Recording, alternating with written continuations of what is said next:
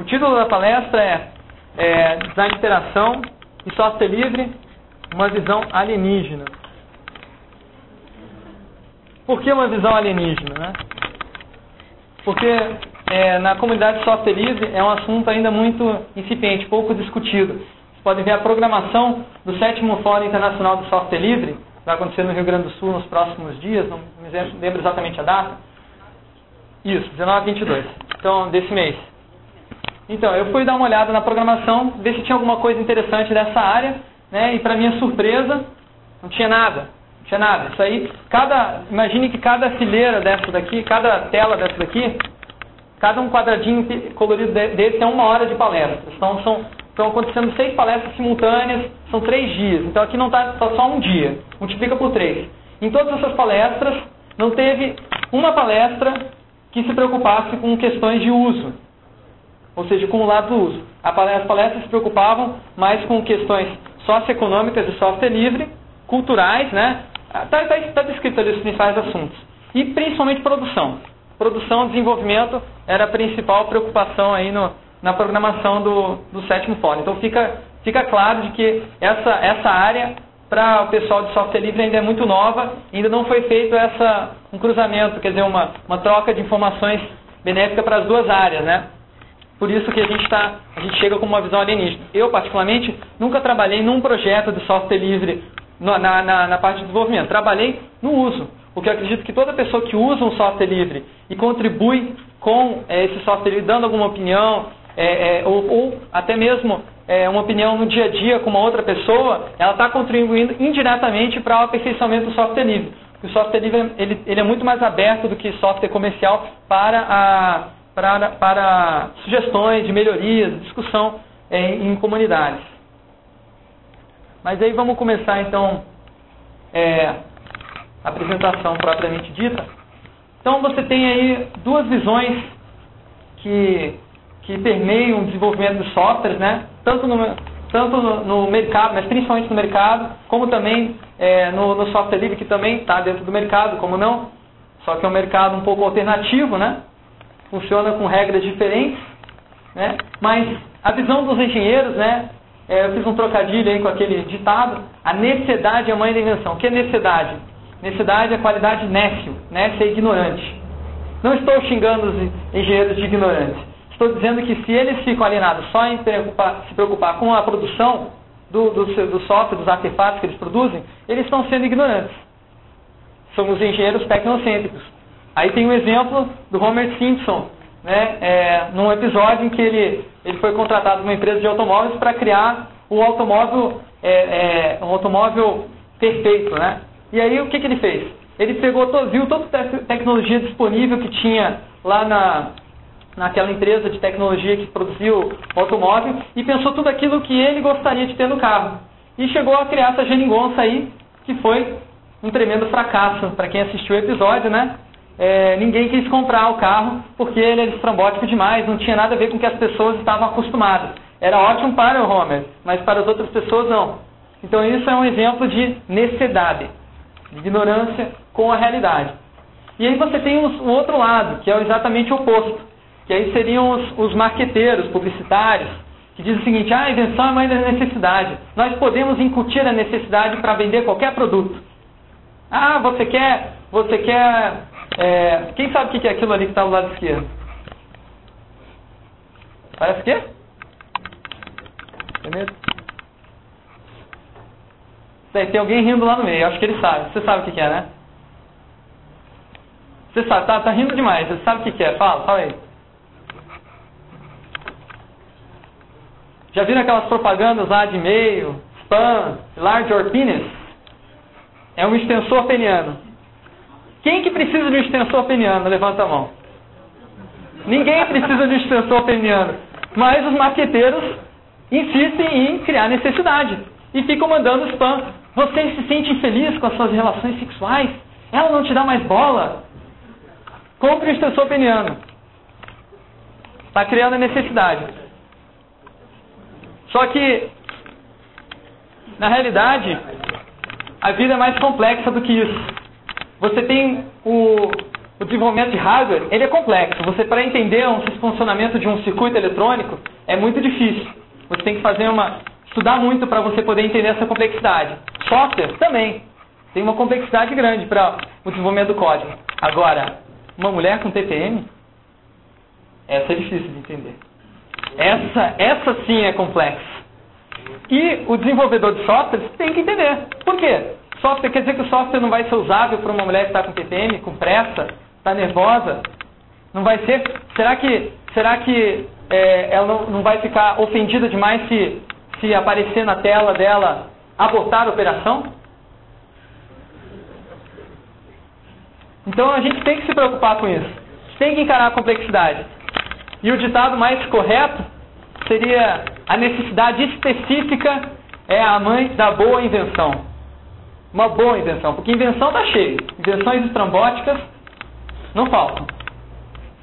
E de, e de por que necessidade específica? Porque necessidades existem muitas, como por exemplo, ah, eu quero uma necessidade que todo mundo tem, a necessidade de viver melhor. Como que você atende essa necessidade com um software? Um software. Tem como. Tem como. Você tem que focar numa necessidade bem específica no seu desenvolvimento de software. Você não pode desenvolver um software para fazer a vida das pessoas mais feliz ou para como o projeto Ubuntu, né? A distribuição Ubuntu. Ah, eles querem fazer um, um Linux para todo mundo. Linux para todo mundo. Qual a necessidade que eles querem entender? Ah, que as pessoas tenham acesso livre à informática. Que necessidade que é essa? Não é uma necessidade específica. Isso é uma necessidade tão geral que você passa por vários fatores, não só a pessoa que vai resolver a questão da pessoa ter acesso à informação digital. É uma condição social, é, ela tem que ter o tempo para poder utilizar o computador, ela tem que ter o acesso ao hardware, ela tem que ter é, políticas públicas que possam auxiliar ela a fazer isso ou não, dependendo do caso. Ela tem que ter liberdade legal também, por exemplo, a China tem acesso à informação, mas você tem certos sites são bloqueados lá. Então, quer dizer, não é só. É, se você joga o seu objetivo muito lá em cima, né? Se eu quer atender uma necessidade muito geral, você acaba não, conseguindo alcançar ela. Por isso que eu recomendo sempre pensar na necessidade do usuário em, do, em duas facetas, né? Como se fosse uma espécie de uma balança. Você coloca a necessidade embaixo, você observa a necessidade e você mede os pesos de cada lado para que fique balanceado. E aí eu, eu consegui Quer dizer, eu, eu consegui não, eu penso que para mim ajuda pensar em significado e utilidade. Vamos ver um exemplo para vocês entenderem melhor o que, que é isso. Por exemplo, você está num, num, você tá num site de e-commerce, na web, vai comprar, mas você é um usuário leigo. Você nunca comprou pela web. Alguém já comprou pelo e-commerce aqui, pela internet, alguma coisa? Levanta a mão. Tá. Aqui, aqui tem bastante gente que trabalha com tecnologia, né? mas se sabe que no mundo real, na vida real, as pessoas que não trabalham com tecnologia, que não são geeks, elas em geral têm uma resistência muito grande a comprar pela internet. Então é muito difícil vender para essas pessoas. É, segundo pesquisas nessa área, de, de, de, institutos renomados de pesquisa, a principal, o principal fator que impede o desenvolvimento do e-commerce é a falta de crença na segurança. Então, quando as pessoas, a necessidade que um, o design de uma aplicação que vai vender pela internet específica, principal é, é para o usuário, é a necessidade dele é sentir segurança numa transação. Ele é um usuário leigo, vai estar entrando nesse sistema, ele quer se sentir seguro. Você vai investir mais do lado da utilidade ou do significado. Nesse caso, você vai, vai investir mais do lado do significado. Por quê? O que ele quer se sentir? Pode até não ser seguro, mas se ele estiver se sentindo seguro, você atendeu aquela necessidade. Às vezes você tem sistemas de, de, de, de banco que você tem lá 10 senhas, lá um cartão, já o pessoal me falou, que alguns bancos você tem que ter um cartão com 10, 20 senhas, aí cada dia muda e você tem que escolher um, uma, você tem que pegar uma daquelas senhas que está no seu cartão, memorizar 3, 4 senhas, colocar um disquete no computador. Imagine, se você usa um laptop que não tem entrada para disquete, você vai ter que comprar o, o drive lá de disquete para poder colocar, para poder usar o, o, Internet Bank, que era para ser uma coisa, uma coisa fácil de usar, né? Que era para para eliminar aquele, aquela, aquela chatice incômoda de ter que ir até o banco, né? Agora você tem um monte de chatices com senha. Isso aí, você até fica mais nervoso, porque você tem que se preocupar com um monte de senha, que você acaba se sentindo menos seguro do que se você tivesse uma só. Então, o mais importante nesse caso de um e-commerce para pessoas leigas seria investir no significado e não na, na segurança real. Agora, se, por exemplo, eu tivesse com pressa, é, que marcar uma reunião de última hora de negócios para amanhã, na outra ponta do país, eu tenho que comprar uma passagem de avião rápido, correndo, acesso o site da Gol lá, quero comprar essa passagem de avião. Pô, eu estou muito mais preocupado com a utilidade do negócio, que seja rápido, é, que eu consiga chegar no meu objetivo muito mais rápido, do que tem algum significado, do que eu entenda qual que é o preço mais barato, do que eu entenda qual que é a classe é, mais econômica mais apropriada para o meu, o meu, o meu voo, né? Essas outras explicações que na, na realidade para mim não, faz, não fazem, não são importantes porque eu estou com mais pressa e quero é, atingir meu objetivo mais rapidamente. Agora, numa, o, a verdade é que não existe uma necessidade só para o projeto, né? existem muitas necessidades. Por isso aí eu coloquei só algumas aí para vocês verem. Você, quando estiver trabalhando num projeto, vai ter que pensar em muitas necessidades dos usuários. E, e aí você vai ter que acabar chegando numa situação em que você tem tanta necessidade para trabalhar, que você ficar trabalhando só com necessidade, é, você ainda vai ter uma visão reducionista. Você tem que analisar o contexto de uso. Em que situação em que ele vai ser usado aquele artefato? E que ele vai ser transformado também. Contexto, é, contexto de uso e transformação. Vou pensar em mudar esse, esse conceito aqui, me deixou com a pulga atrás da orelha. Porque o usuário, ele, ele é usuário enquanto está usando, mas a partir do momento que ele começa a alterar a ferramenta, no caso do software livre, né, você pode alterar, a atividade pode alterar. Você deixa de ser usuário, né? Passa a ser um desenvolvedor participante, como o professor Merkel falou, né? Mas o fato é que você tem quatro, quatro facetas, não sei se estão conseguindo enxergar, que tem quatro bolas, uma dentro da outra, né? Quatro olhos de cebola aí.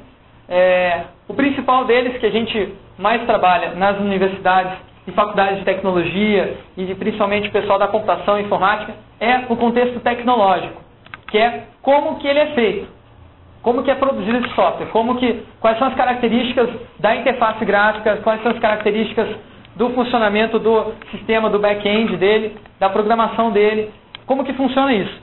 Em geral, é o único contexto que as pessoas pensam quando pensam num determinado software. Ah, pensou software, pensou como ele é feito, pensou na parte concreta dele. Agora, tem que pensar o software com uma visão mais ampla, inserindo ele dentro de um contexto simbólico, social e cultural. Qual o contexto simbólico? Simbólico é aquilo que eu penso do software no tempo de uso enquanto eu estou lá mexendo no software, como que eu interpreto as mensagens, os símbolos que são utilizados na interface na minha mente. E como eu devolvo para o software aquilo que eu estou pensando e como eu interajo com ele. Ou seja, essa troca simbólica né, entre a minha mente e o, o software preparado e o programa e a interface gráfica que faz essa mediação. E aí você tem a mediação do software entre eu e todos vocês no MSN, por exemplo, ou no fórum de discussão, ou no Orkut, esses, esses sistemas eles permitem a intermediação entre pessoas, contexto social. E aí você tem um contexto cultural, que seria o contexto simbólico do contexto social. Ou seja, tudo aquilo que todos nós pensamos né, sobre é, a, nossa, a nossa interação entre nós.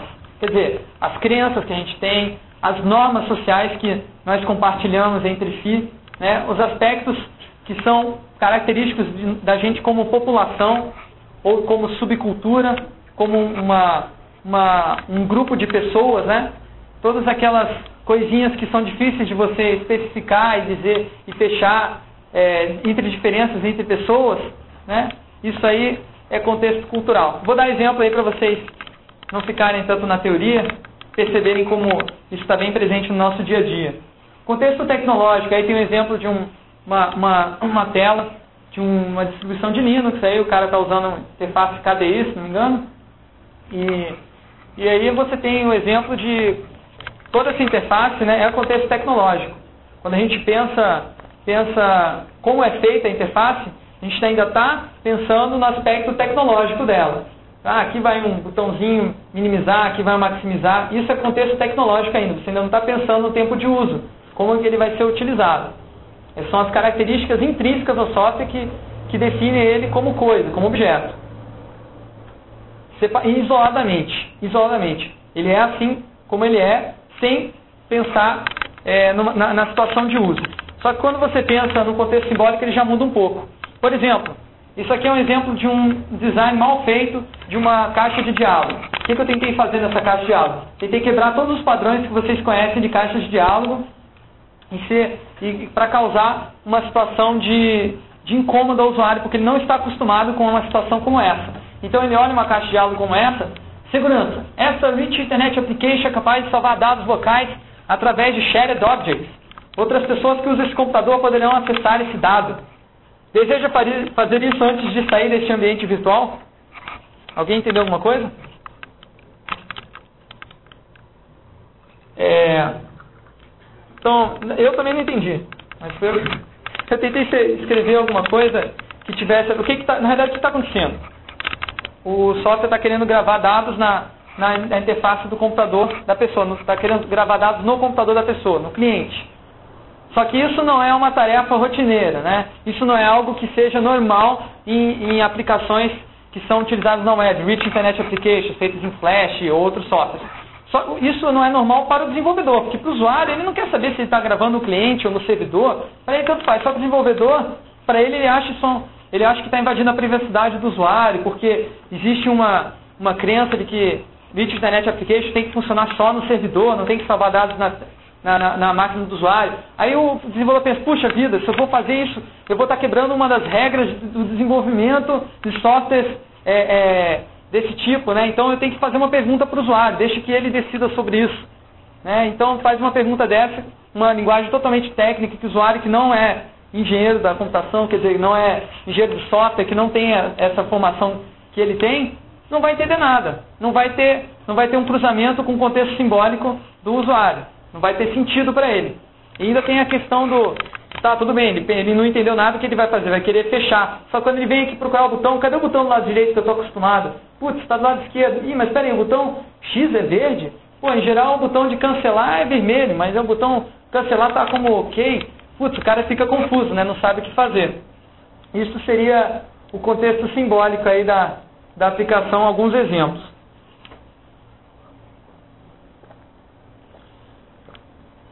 Aí você teria o contexto social.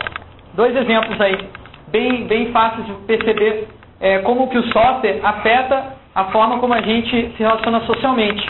Por exemplo, Conversation Table é uma mesa, uma mesa diferente que quando duas pessoas estão conversando, é, o, o, a quantidade de vezes que essa pessoa verde aqui, com o braço verde, fala, né, é, vai subindo, né? Então vai, vai acendendo luzinhas conforme vai falando mais. Então, se a, se a vermelha está falando mais, a luzinha vem até aqui, né? Aí o outro que está com a camisa verde pensa, pô, você está falando demais, ó, deixa eu falar um pouco também. Ela ajuda a balancear a conversa numa mesa, né? Muda a forma como as pessoas conversam. Quem é que gostaria de ter uma conversation table aí? Principalmente com aquele chefe, né? Aqueles chefes que bem autoritários. Ou Pulse Race. Pulse Race é um jogo, é um jogo hipotético, não existe. O, o Conversation Table foi feito um protótipo, o Pulse Race não, é só uma ideia. Como funciona?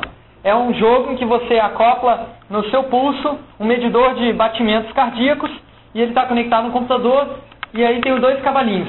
Cada cavalinho é um jogador, né? São dois jogadores, cada um com um conector desse do pulso. Quem tiver o batimento cardíaco mais baixo vai avançando mais rápido o cavalinho. Então em 5 minutos né, ver quem consegue diminuir mais o batimento cardíaco. Aí o cara, no começo, né, o cara tenta lá, né, aí vai lá, fica um do lado do outro, né, aí fica tentando se controlar, um, meditando, aí começa a olhar o outro, assim, do outro lado e o outro lá também, um, e tá, tá igual mais ou menos, né, aí você começa a dar uma, uma empurrada no cara, né, o que, que vai fazer? Essa estratégia, se você não consegue ficar mais calmo que o outro cara, tu vai encher o saco do outro, né, outro só que o outro tem um batimento cardíaco maior. Então o que, que acontece? O software muda a forma como as pessoas interagem. Ele cria essa situação social divertida, né? De ficar enchendo o saco do outro. É que nem aquela brincadeira do, que a gente faz muito com criança, ah, quem ri primeiro perde.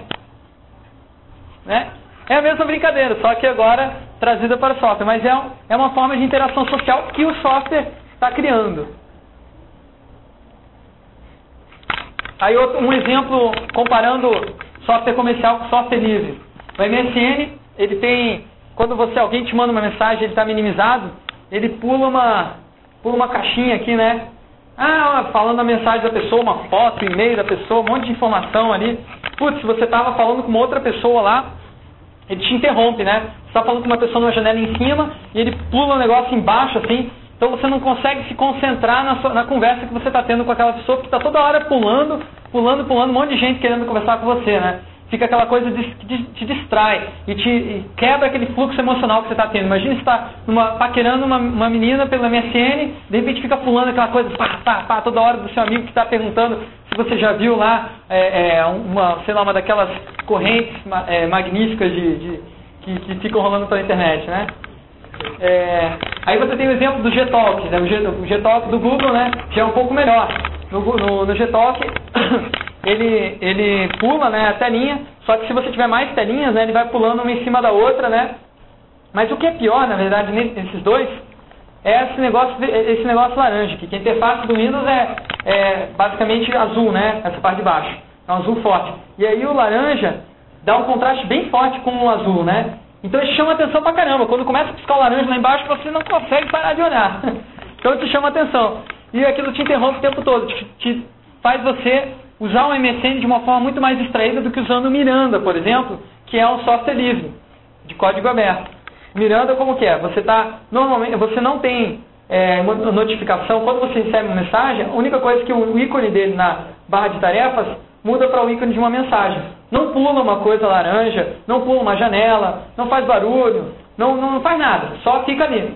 Então você só vai perceber que você tem uma nova mensagem quando você realmente não, não tiver muito concentrado em outra coisa. Se você estiver concentrado em outra coisa, você vai ficar olhando para outra coisa e não vai te distrair aquele ícone da mensagem. Agora, quando você, você tirar sua atenção, ficar um pouco mais aberta a sua atenção, você vai perceber.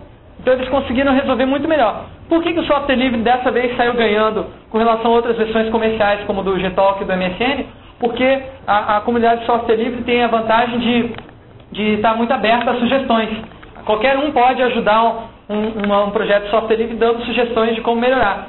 E, com, e, o Miranda antigamente não era assim. Antigamente ele pulava janelinha também. Só que alguém deu a sugestão de que assim seria melhor e foi assim que foi feito. E aí o contexto cultural, exemplo Pager, é, que é, no Brasil foi, foi um fracasso, né? Ultimamente eles tentaram reintroduzir e foi um fracasso, não pegou. Numa época até tinha gente que tinha, mas era caro demais, só advogados, médicos e pessoas importantes da sociedade. Era até um símbolo de status, né? Você ter um pager na, na, na, na no cinto, né? Só que depois de um tempo, quando apareceu o celular, né, o pager ficou completamente obsoleto. Por quê? Porque o brasileiro utiliza a comunicação, principalmente, para é, fazer contato afetivo com as pessoas. Então você ligar, você fazer contato afetivo pelo, pelo pager, é uma situação constrangedora. Por quê? Porque você tem que ligar, tinha que ligar para uma central de atendimento, falar com uma pessoa e a pessoa ia digitar a mensagem no computador. Então, se você quisesse mandar, é, oi, você não me ligou ontem, beijos, tchau, pô, isso ficaria, talvez ficasse um pouco constrangedor, talvez outras mensagens que vocês poderiam imaginar muito mais é, constrangedoras do que essa que vocês costumam utilizar o celular, o SMS para enviar, né? Pô, seria um saco ter que passar por uma, por uma uma telefonista né, para poder passar essas mensagens.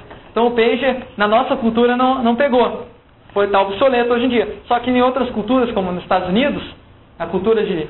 Tem lá, algumas culturas de lá utilizam o pager. Pessoal que é profissional e tal, pessoal sério, médicos principalmente, ainda utiliza o pager. Por algumas vantagens que para eles são interessantes. Mas para nós não. Aí você tem o exemplo do Orkut também, né? Por que, que o, o Orkut, os brasileiros dominam o Orkut, né? Todo mundo se pergunta, né? Por que, que a gente não dominou o Friendster? Por que, que não dominou outras comunidades? Por que, que o Gazag, Beltrano não conseguiram, não conseguiram superar o Orkut, né? E por que que, eh, por que que não pegou, por que que em outros países não pegou assim tanto, né? Só se pergunta, por que isso? Bom, tem, eu, eu, a minha opinião é o seguinte, que o brasileiro, é, ele, ele, a vida dele, ele se faz, ele se vê se enxerga como ser social de acordo com as suas relações sociais. As relações sociais para eles são muito mais importantes do que as relações com o governo, do que as relações com a lei, do que as relações com o trabalho, né? principalmente relações sociais. Eu sou amigo dele, que é amigo dele, que é amigo dele. Aqui a gente, para entrar no, no emprego, a gente tem que ter o QI, que indica, né? Então são, são várias, várias manifestações de uma priorização das normas sociais, do convívio social, perante as leis. Né? Então a gente, a gente, o Orkut ele funciona não através de leis, ele funciona uma pessoa amigo da outra, que é amigo da outra, que é amigo da outra, e, e uma pessoa tem o mesmo interesse que a outra, então ela está mais próxima. Seria mais ou menos por aí minha explicação, mas não está muito, ainda muito é, é articulada. Mas isso aí é tudo contexto cultural. Então eu pergunto para vocês, quem já usou Copite e Gain, né, que são dois, dois é, mensageiros é, eletrônicos software de, de, código aberto, que funcionam principalmente no, nas, nas, distribuições de Linux, qual que vocês acham que é melhor? O Copete, não, o Copite e o, o Gain? O que, que você falou? Depende do quê?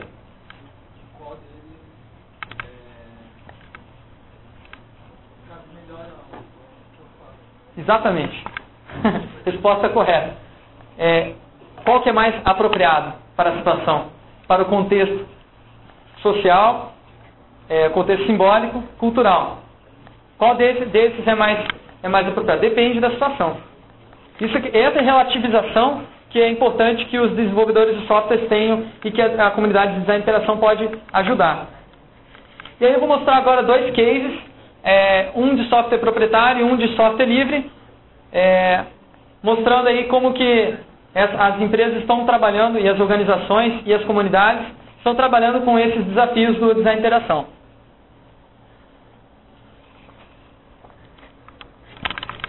Para o software proprietário, os principais desafios, ou alguns deles, só para citar, o valor intangível de você ter uma interface mais apropriada para uma situação. Pô, não dá nem para você dizer qual é a situação, né? Porque as situações não, você não define, elas surgem depois que você lança no seu sistema, né? Então, é, não dá para você quantificar e dizer quantos milhões de dólares a mais a sua empresa vai ganhar se investir num design de interação melhor para o seu software. O orçamento é sempre reduzido, você tem, você tem um orçamento finito, né? Você não tem que trabalhar com tantos, é, é, é, sei lá, quanto, tanto, tanto X é, de, de, de reais. E você não pode passar daquilo. E geralmente é pouco, principalmente no nosso país, a gente tem orçamentos muito pequenos. Prazos apertados, a gente tem, o mercado tem, tem é, altos e baixos, né? tem momentos para você lançar o seu, o seu sistema, que se você não lançar naquele momento, você perde a possibilidade de obter algum retorno, né? Você tem a, a, a priorização da tática ao invés de estratégia. Você tem que agir o mais rápido possível e obter resultados o mais rápido possível e não pensar muito a longo prazo, né? ter, ter uma visão a curto prazo. Você tem pressões do marketing. O marketing tá, ele te diz que não, que o seu software tem que ser rosinha para ter identificação com as mulheres, porque o rosa que é a cor das mulheres e tal. Isso, às vezes o marketing tem uma visão muito míope, por pensar que rosa é cor de mulher é uma, é uma coisa extremamente extremamente é, estereotipada, né? uma visão extremamente estereotipada. E a falta de know-how, que é a falta de conhecimento nessa área de design de interação, de saber como fazer para o seu software ficar mais apropriado para de, é, determinados contextos. Aí vamos mostrar o case do, da, do Microsoft Office, que tem 400 milhões de usuários pagantes e mais uns 8, sei lá, uns 2 bilhões de pirateiros. Hã? Genéricos. Não, tem, tem, tem o genérico seria o Open Office da vida, né? Coisa... o Open Office não tem o mesmo código dele, não é genérico. O software genérico é uma maneira de falar do software pirata. Ah, tá. Generalidade da licença. Ah, entendi. Não uma tá explicação formal. Entendi. É, mas o que, que aconteceu com, com o Office? Né? O Office é, foi criado lá na época do DOS e tal, e evoluiu para interfaces gráficas. O Microsoft Word, primeiro que a interface gráfica foi lançado em 1991, se não me engano. E aí eles criaram principais conceitos como a barra de, de, de, de, de tarefas, né? aquela barrinha com, com íconezinhos, aquilo ali, toolbar, né? Foi criado, aquilo ali foi criado pelo, pela pessoal da Microsoft. E depois começou a evoluir, tanto, colocaram tanta funcionalidade no, no Office, a cada versão eles tinham que, eram obrigados, o mercado pressionava a Microsoft a lançar uma nova versão do Office, mesmo que não tivesse a necessidade de ter um novo Office, né? Mas eles tinham que criar essa necessidade porque tem que sobreviver, tem que vender software para sustentar a empresa, né? Para vender mais máquina também, porque o software mais pesado exige mais da máquina. Então, existe uma pressão muito grande para que o software ficasse cada vez mais complicado. E, no entanto, a Microsoft não fazia nada com relação a isso. E no final das contas, quem pagava a conta era o usuário. Então, se você abria lá o, é, o, o Word 2003 já estava com mais de 10 mil funcionalidades diferentes. Se você abrir o Word 2003 de uma pessoa comum, assim, no computador dela, você encontrar uma situação como essa. Né?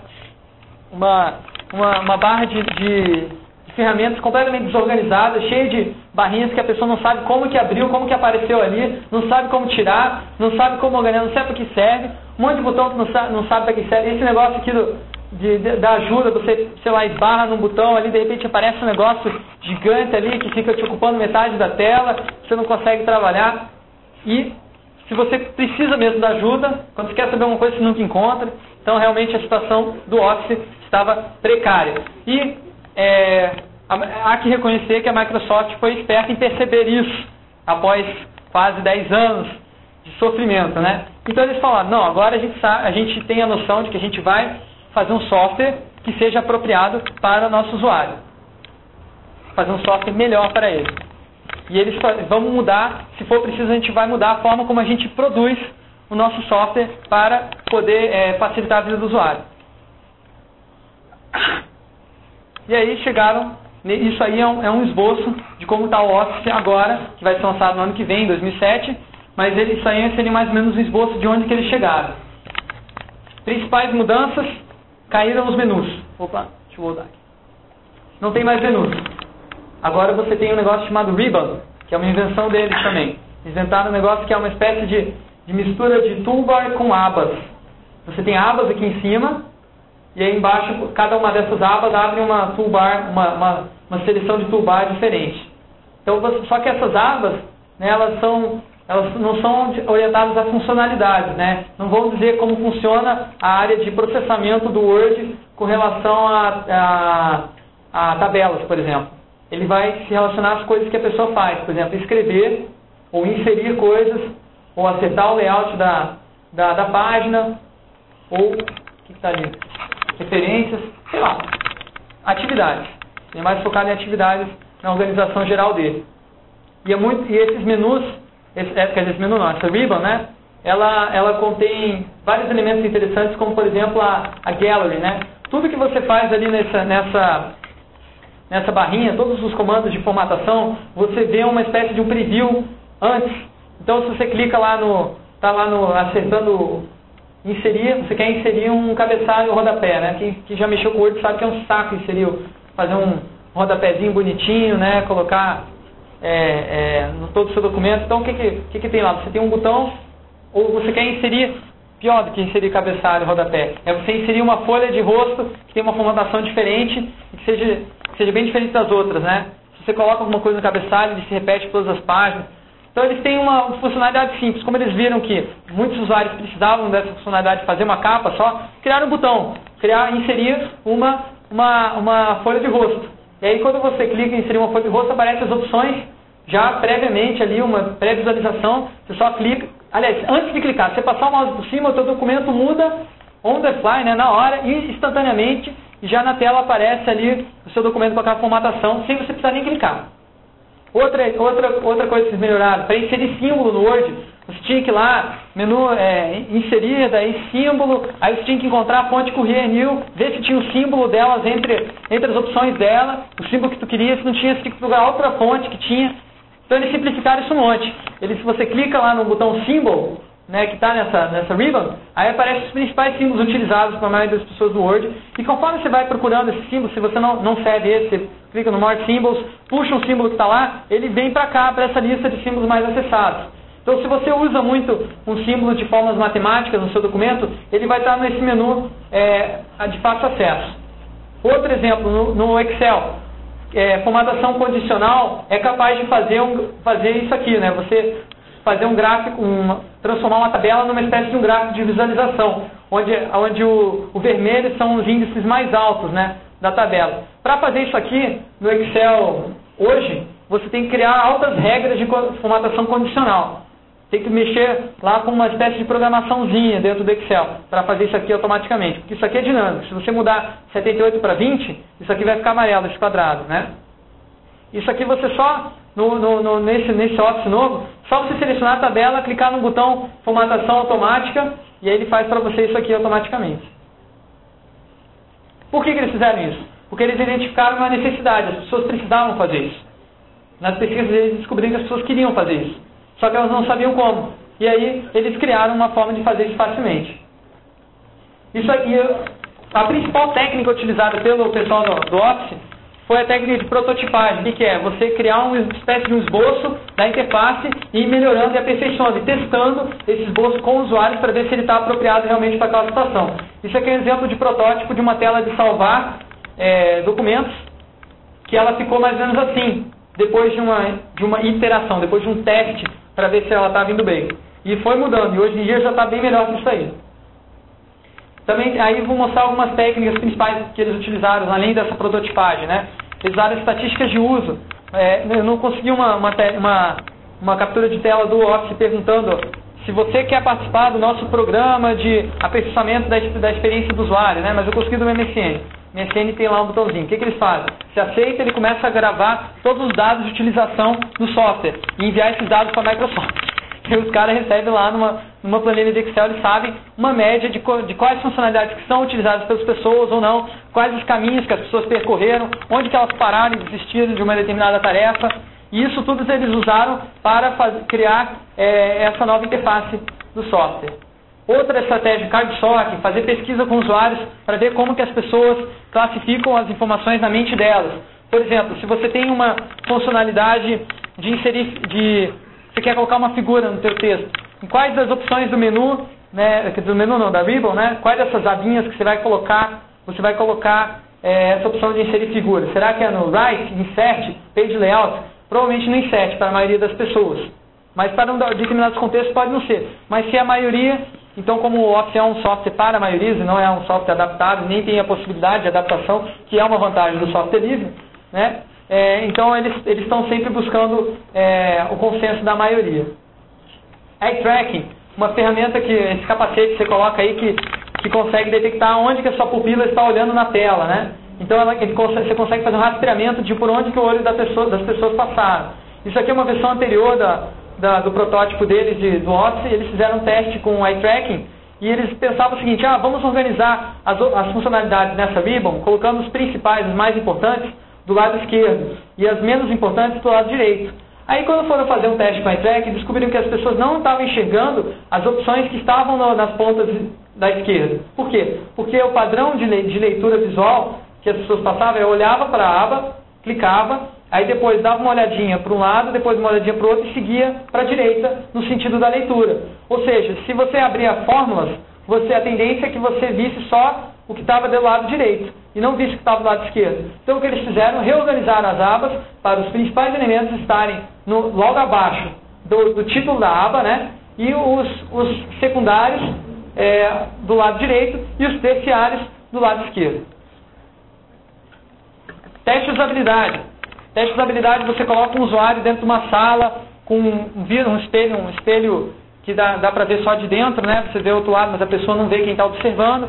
Você grava em vídeo a interação do usuário com o software e você aprende muitas coisas observando, é, observando o comportamento dele. Por exemplo, uma, eles estavam fazendo um teste de usabilidade com o usuário lá, eles, faziam, eles fazem protótipos usando PowerPoint para simplificar, ao invés de eles terem que compilar um software para ir fazer, para testar, sei lá, codificar toda a interface, que nada. Eles montam uma espécie de mock-up, né, uma espécie de esboço no, no PowerPoint e vão para o teste assim, usando o PowerPoint mesmo.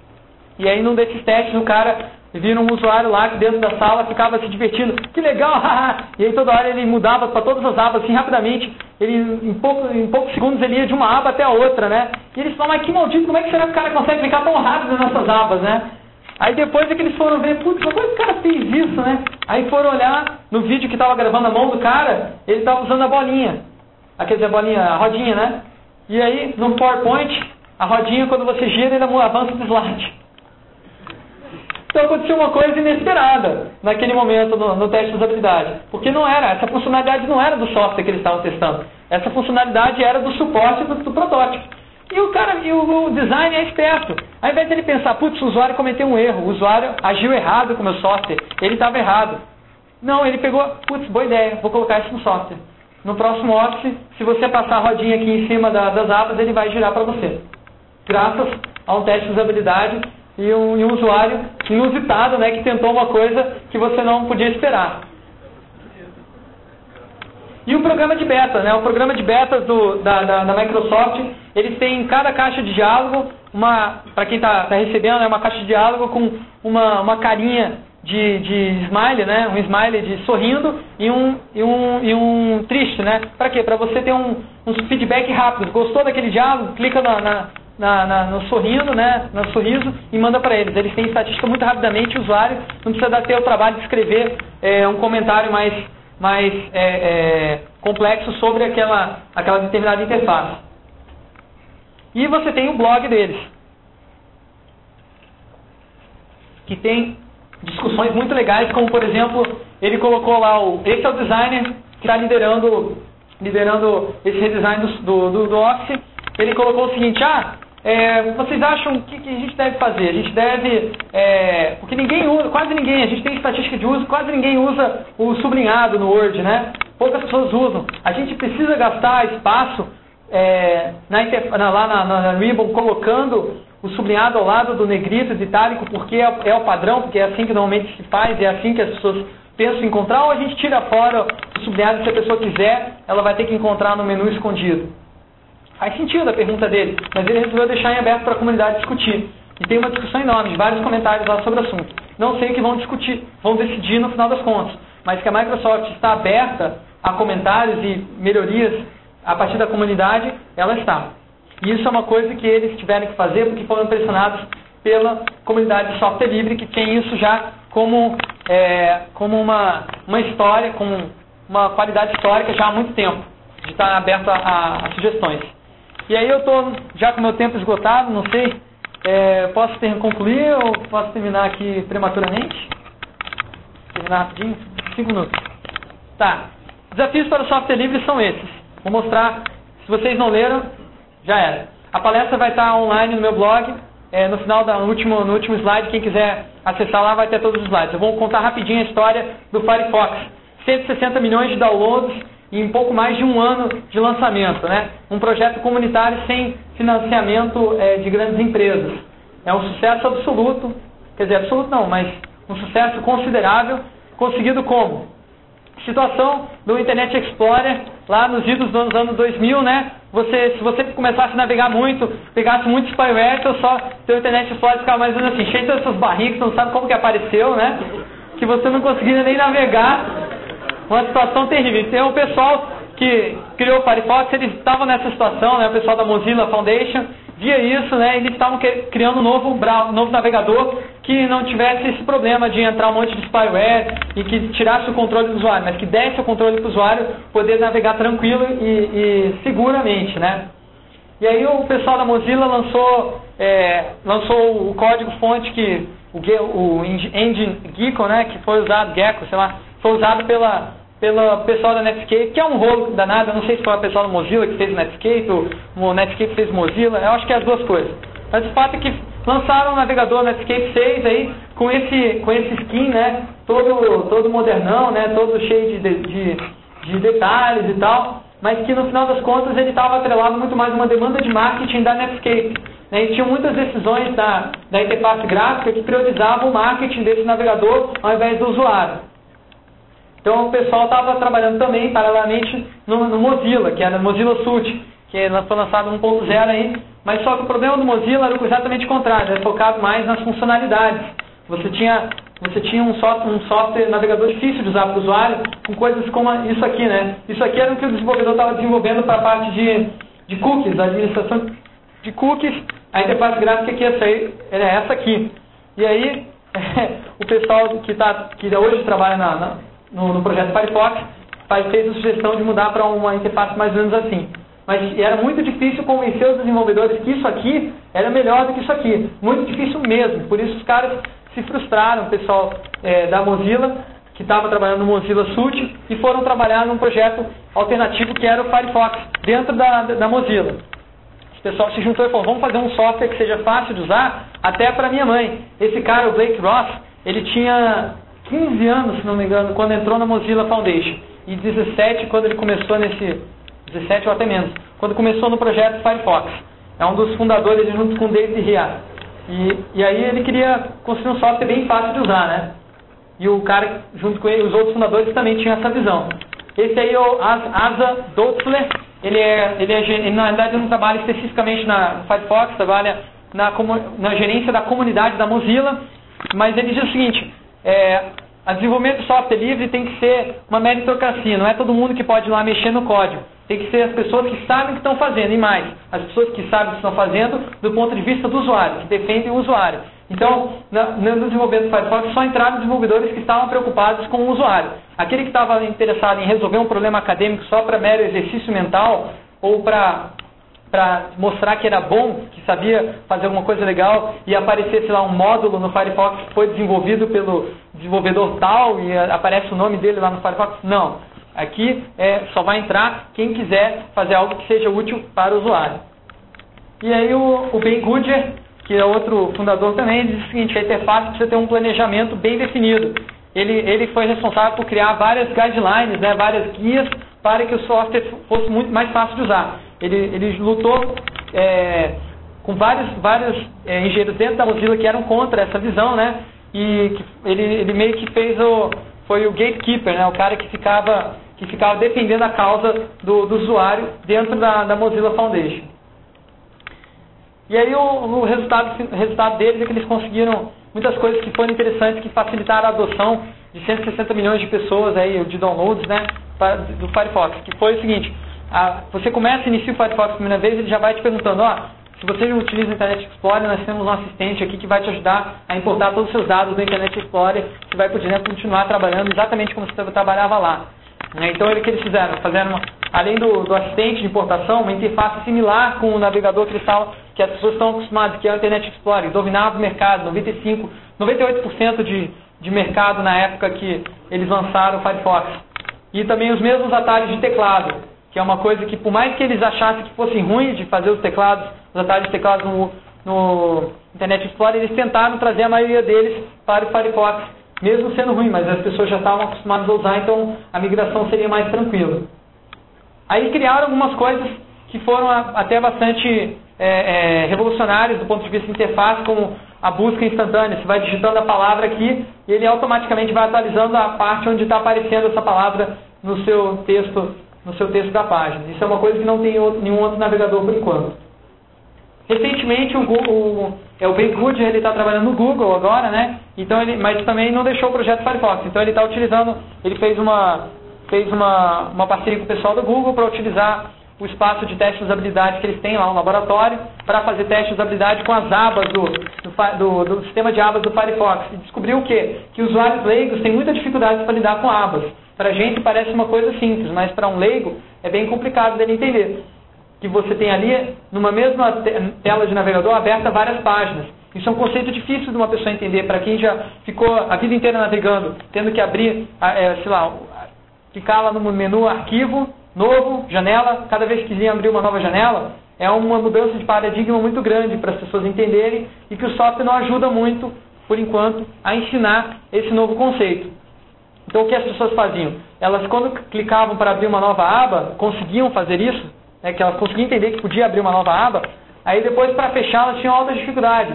Elas não viam, não, não relacionavam, por exemplo, para você fechar essa aba, você clica nessa aba e depois clica no X que está do outro lado. Está totalmente isolado visualmente, não há uma conexão visual. Então as pessoas não relacionavam que esse X aqui tinha a ver com a aba que estava aberta no momento. Elas também não relacionavam o seguinte, se você estava nessa, nessa aba, clica num link e abre a próxima aba, tudo bem. Aí você fecha ela, você deveria voltar para a aba original que estava trabalhando. Mas não, vai, você vai voltar para a aba do meio, porque é essa ordem que está sendo feita no Firefox. Não é a aba que você originária, é a aba que está na ordem, na ordem de leitura. Então isso é intuitivo, não é intuitivo para o usuário. Eles estão melhorando a interface para na próxima versão estarem oferecendo algo que seja mais de acordo com o que as pessoas pensam quando estão utilizando o software. E aí, para terminar, só vou citar alguns projetos interessantes. O SUSE Linux, que é esse Linux de distribuição aqui que, que é pretensamente fácil de usar, mas que demorou 35 minutos para a gente poder abrir a apresentação do professor Merkley. Você tem a, a, o, o, projeto betterdesktop.org, que é um projeto super interessante de fazer testes de usabilidade em é, interfaces gráficas de software livre, como KDE, GNOME e outras, né? Então lá eles têm disponibilizados aproximadamente 500 horas de testes de usabilidade. Você abre lá, tem um videozinho mostrando como que a pessoa está interagindo com o software. Aparece o vídeo da cara da pessoa e a tela de, dela lá no computador. E aí os, os, os caras que estão organizando testes de usabilidade falar, ah, cria aí um atalho no desktop para para um, o seu catálogo de endereços. Aí o cara lá vai tentar criar o atalho, tem um monte de dificuldade e você pode ver os comentários, o que, que a pessoa está pensando. Então, para quem quer aprender mais sobre esse assunto, é uma excelente é, ferramental didático observar esses testes de usabilidade que estão disponibilizados gratuitamente. Coisa que nenhuma outra empresa faz, assim, de abrir é, todos esses dados para as pessoas verem e aprenderem sobre o assunto. Aí o projeto Ubuntu também, que é uma distribuição de Linux que pretende ser a mais fácil de usar e com o mínimo possível de barreiras de acessibilidade e que todo mundo pode usar, é muito fácil. E o professor Mac conseguiu fazer no, no Pentium 266 dele, a apresentação funciona muito bem. Né? Então, o ranking do, do Ubuntu versus SUSE Linux, hoje o Ubuntu, o Ubuntu ganhou. Né? E aí você tem uma outra, uma outra distribuição que é o Symfony OS, que eles têm grande, grande vantagem dessa distribuição é a interface gráfica deles nova, que ao invés do KDE, GNOME, né, eles usam uma chamada Meso, que eles estão desenvolvendo com um conceito bem é, diferente. Então eles utilizam, por exemplo, ah, os cantos da tela, né, você joga o mouse para o canto da tela, você não precisa nem mirar para fazer isso, é fácil acertar o canto da tela, você clica aqui tem o meu computador. Joga o mouse para o canto direito, você tem é, os seus documentos. Joga o mouse para o lado inferior direito, você tem a sua lixeira. Inferior esquerdo, você tem os programas. Quando você abre uma delas, aí você, ao invés de abrir um menu, abre em tela inteira tudo que tem ali naquela pasta. Então você aproveita melhor a tela do usuário e não precisa ter aquelas, aquelas, barras, aquelas barras de rolagem, não precisa ter fechar a janela, né? então fica bem mais fácil. Por exemplo, essa aqui é, o, é a tela dos documentos. Você tem um botão de encontrar o documento rapidamente, você tem os documentos mais acessados ultimamente, as suas pastas, então tudo é um acesso bem rápido. E é isso, eu gostaria de agradecer vocês e é, convidar vocês a visitarem o blog usabilidoido.com.br, que terá essa palestra gravada com os slides é assim que eu chegar em casa mais tarde, tá bom? Obrigado a todos, uma boa tarde.